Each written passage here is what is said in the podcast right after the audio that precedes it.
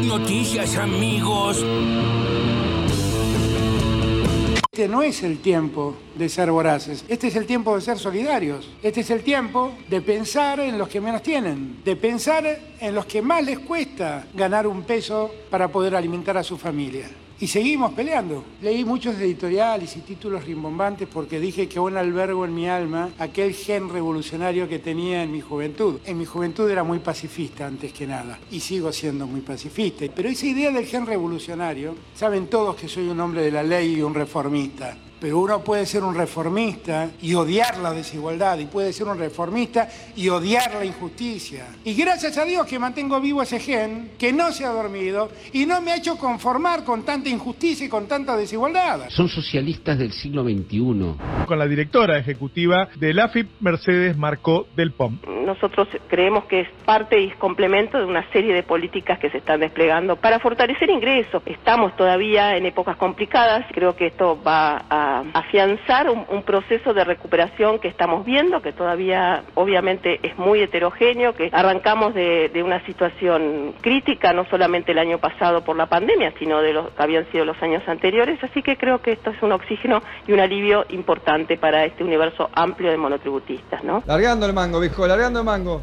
Bueno, el gobierno, como siempre, antes de cada elección sale a regalar plata y ahora está saliendo a regalar plata básicamente a monotributistas. Anunció crédito a tasa cero, tasa cero, con inflación del 50%, tasa cero es regalar plata. Con seis meses de gracia, monto hasta 150 mil pesos. Seis meses de gracia y después 12 cuotas con inflación de 50% anual, eso es regalar plata. Y bueno, ¿Eh? estamos, estamos en campaña. ¿eh? Y hacemos campaña desde la Casa de Gobierno. Eso se llama chavismo kirchnerista. Teresa García, ministra de Gobierno de la provincia de Buenos Aires. Lo mejor que podemos hacer es plantear con mucha claridad quienes pretenden ser representantes de la voluntad de la gente, fundamentalmente basado en las propuestas sin un debate claro. Hoy asistimos a una confrontación y pelea en Juntos por el Cambio que hasta algunos de nosotros nos asombran porque se suponía que esa fuerza política era una fuerza civilizada, de, que apelaba permanentemente al consenso, al diálogo. Bueno, pareciera no estar ocurriendo en la representación de la fuerza de Juntos por el Cambio. Es emocionante ver lo que estamos logrando juntos. La gestión de la vacuna, llevando la vacuna a cada rincón de la Argentina. Con estas entregas, con las entregas de esta semana, me decía la ministra Bisotti estamos llegando casi a 45 millones de dosis en nuestro país. Una cifra muy importante con la que seguimos avanzando en la campaña de vacunación más grande de nuestra historia. Créanme, son un orgullo para la Argentina. Hola queridos amigos, soy Chano desde el Hospital Otamendi, el lugar donde me recuperé milagrosamente. Yo tengo que ponerme en primer lugar y tengo que curar mi adicción a las drogas, así que me estoy yendo a otro lugar a seguir con mi tratamiento donde necesito muchísimo respeto, no solo por mí, sino por los compañeros que necesitan del silencio para poder seguir con el tratamiento de su enfermedad de adicción. Pero que quería mandarles este mensaje y decirles que estoy feliz, estoy feliz porque confío que lo mejor está por venir. Lucho, por supuesto, viejo. ¿Qué de su vida hoy por hoy? ¿Dónde está? Y hoy por hoy estoy en mi prisión, estoy en una prisión domiciliaria, todavía sin fecha de juicio, esperando justamente. Por eso dice usted que, es, que es candidato preso político. Soy el único candidato preso político. Pero no es preso político. Usted está preso por haber cometido un delito. es el Código Penal el que lo persiguió, no la política. No, es por opinar, no es por pensar distinto, Romero. La verdad, Romero, lo escucho y su discurso atrasa 60 años. Opinión personal, ¿eh? La verdad. Sebastián en otra oportunidad. voy a ver si puedo. Voy a ver si. Y reventemos las urnas. Reventemos las urnas. Pero no con el mortero ni con las piedras, ¿no? digo que la democracia es así: es votos, votos, votos.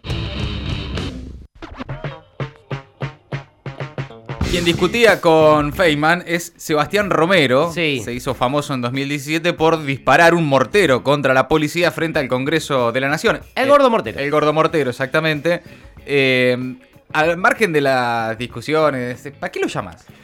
Es porque la televisión, el, periodismo, el género periodístico en televisión se está, está transformando cada vez más, eh, más rápidamente hacia titanes en el ring. Ah, sí. Es como una cosa de personajes que se pelean entre sí. Y, una sobreactuación total, porque te puedo asegurar, y esto lo he visto yo con mis propios ojos, eh, cuando corta la cámara, ya está, ¿eh? No se piensen que está tan enojado, que le importa tanto la historia del gordo mortero. No, es, un personaje en cámara, pero hay gente que de verdad consume eso como si esa fuera la realidad. Hay mucha gente que, le tocó, digamos, de los medios, conocido nuestro, que les ha tocado trabajar con él y, hablan de que es un tipo más o menos normal y, bastante generoso. Pero él y mucho más, él y mucho más, que están indignadísimos en cámara, después cortan, se van a jugar al gol, ya está, terminó Por eso dije Titanes en el ring, porque ese es todo una farsa, digamos, no se pelean en serio. Al margen también Eduardo Feynman diciendo que alguien atrasa con su discurso a 60 años. Dale, Eduardo. ¿En serio? Tampoco es la bandera del progresismo, ¿no? La María es la droga. bueno, por otra parte, lindo mensaje de Chano. Me alegra mucho de verdad que Chano esté bien. Que sí. Me, pone muy feliz, me pone muy contento por él, por su familia. Eh, y ojalá que se recupere de todo. Y qué, importante el mensaje, porque el tipo dice, me, voy a un lugar a recuperarme de mis adicciones. Básicamente, no vayan, no rompan las pelotas, porque ahí hay pibes y pibas que también necesitan silencio, necesitan calma para recuperarse de sus adicciones. Eh, no, no me sigan, digamos, déjenme tranquilo un rato por mí y por los que van a estar ahí. Ojalá esté bien, ojalá se recupere Chano y, pueda tener una vida más, más tranquila. El jefe de gabinete Santiago Cafiero, la ministra de Salud Carla Bisotti, con la recepción hoy de las vacunas Sputnik B Made in Argentina. Vamos. hechas acá posta a posta. Acá, papá, de Richmond. También la borda en el programa de Feynman en La Nación Más, enojado, enojadísimo por los créditos a tasa cero para los monotributistas y autónomos, porque parece que ahora el gobierno está regalando plata. Eh, están enojados porque el gobierno está regalando. ¿Cómo? o sea, están vacunando y, regalando créditos. Dale. Es increíble que quieran ganar las elecciones, básicamente. Pero bueno, entre otras cosas. Eh, también la directora ejecutiva de la FIP sobre esa medida también, que es parte de la política de ingresos, dijo que viene lanzando el gobierno nacional para complementar a los distintos sectores golpeados por la crisis y un anuncio de Alberto Fernández hoy también, lo escuchábamos ahí en Entre Ríos para trabajadores rurales, todo eso entre las voces destacadas del día, ahora las noticias en maldita suerte. Made in Argentina. El gobierno recibió 1.150.000 dosis de la vacuna Sputnik V realizada en la Argentina. Se trata de las primeras vacunas elaboradas localmente por el laboratorio Richmond. El 85%, por otra parte, aceptó recibir la combinación de vacunas, según informó la ministra de Salud Carla Bisotti. Solo el 2% rechazó esa posibilidad y el objetivo oficial es completar 7 millones de esquemas en agosto. Además, ayer llegaron más de un millón de dosis de la de AstraZeneca y se distribuyeron más de 600.000 dosis del componente 2 también de la Sputnik B. Por otro lado, el gobierno envió un proyecto de ley al Congreso para eximir de impuestos a las vacunas fabricadas en el país. Rebota, rebota, rebota. Sigue el repunte de la economía. En junio la industria operó en su mayor nivel desde el inicio de la pandemia. La utilización de la capacidad instalada fue del 65%, la más alta desde junio de 2018, según datos oficiales del INDEC. El Ministerio de Economía hace hincapié en que es la cuarta suba consecutiva en dos eh, dígitos, a dos dígitos en realidad. Por otra parte, hoy se va a conocer el dato de la inflación de julio. Una buena para los que tienen pocas buenas. Lanzaron créditos a tasa cero para un millón de monotributistas. Tras la reunión semanal del Gabinete Económico, en la que estuvo presente el presidente Alberto Fernández, este miércoles se anunció una nueva edición de créditos a tasa cero dirigida para monotributistas y autónomos. El tope será 150 mil pesos. Los créditos están garantizados por el Ministerio de Desarrollo Productivo y se tramitarán a través de la página web de la AFIP. Mucha suerte con eso. El monto se acredita en un solo desembolso en la tarjeta de crédito del beneficiario con seis meses de gracia y devolución en 12 cuotas sin interés.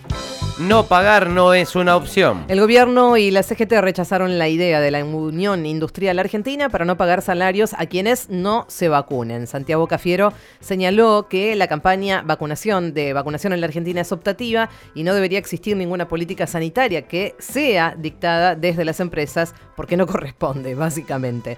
La Central Obrera se expresó mediante un comunicado en el que sostuvo que castigar en un derecho laboral a quienes deberían solicitarse un compromiso colectivo o social respecto del plan de vacunación contra el coronavirus no es para nada el camino adecuado. Basta de esclavos. El gobierno lanzó un plan para que trabajadores rurales sean registrados sin perder beneficios sociales. El presidente lo presentó en Entre Ríos. Es un plan para promocionar el trabajo registrado en el sector agropecuario y la ampliación de la protección social para 250.000 trabajadores rurales que realizan actividades temporales y estacionales. El beneficio alcanzará a los grupos familiares de los beneficiarios que representan a un tercio del total de los trabajadores asalariados en uno de los rubros con mayores niveles de informalidad. Habla ella. Cristina debuta en la campaña con un acto en Lomas de Zamora. Es la primera aparición pública en tono electoral luego del cierre de listas.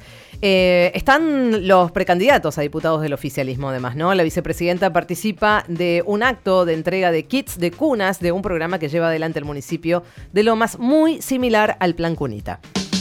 Mmm, olor a testaferro. Flortal Sociedad Anónima, la clave que conecta correo, fuga y lavado en el clan Macri. Esta sociedad aparece entre las firmas que transfirieron dólares a Gianfranco Macri, el hermano menor de Mauricio, que todo indica que opera como su testaferro. El Destape reveló ese dato en su investigación sobre la fuga de la familia Macri y publicó que la firma está radicada en Murcia, pero ahora todo indica que se trata en realidad de una homónima con sede en Uruguay el mate de la paz. El presidente uruguayo la calle Pou viene a la Argentina. Será recibido por Alberto Fernández este viernes en la Quinta de Olivos en un gesto para retribuir aquel asado que reunió a presidentes de la estancia Anchorena en noviembre del 2020. El último cruce fue a comienzos de julio en el marco de la cumbre de presidentes del Mercosur, luego de que el gobierno de la calle Pou anunciara que iba a negociar acuerdos comerciales por afuera de la estructura del blog. Maldita suerte. De 15 a 17. En el Destape Radio.